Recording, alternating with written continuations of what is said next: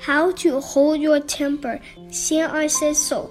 Hold it for 10 minutes before going off.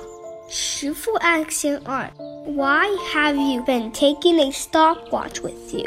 CNR didn't dare to answer.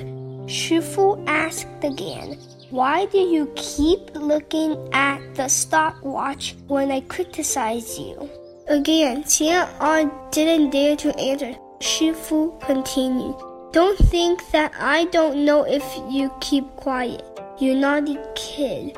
Behave yourself. Below are quoted from my Shifu's new book. Say good things, Master Shu Chen's insight on the path to speaking like a Buddha. When you are about to lose your temper, tell yourself hold it for 10 minutes. When you don't have enough strength, try not to confront the enemy affliction head on, avoiding its edge and blunting its drive.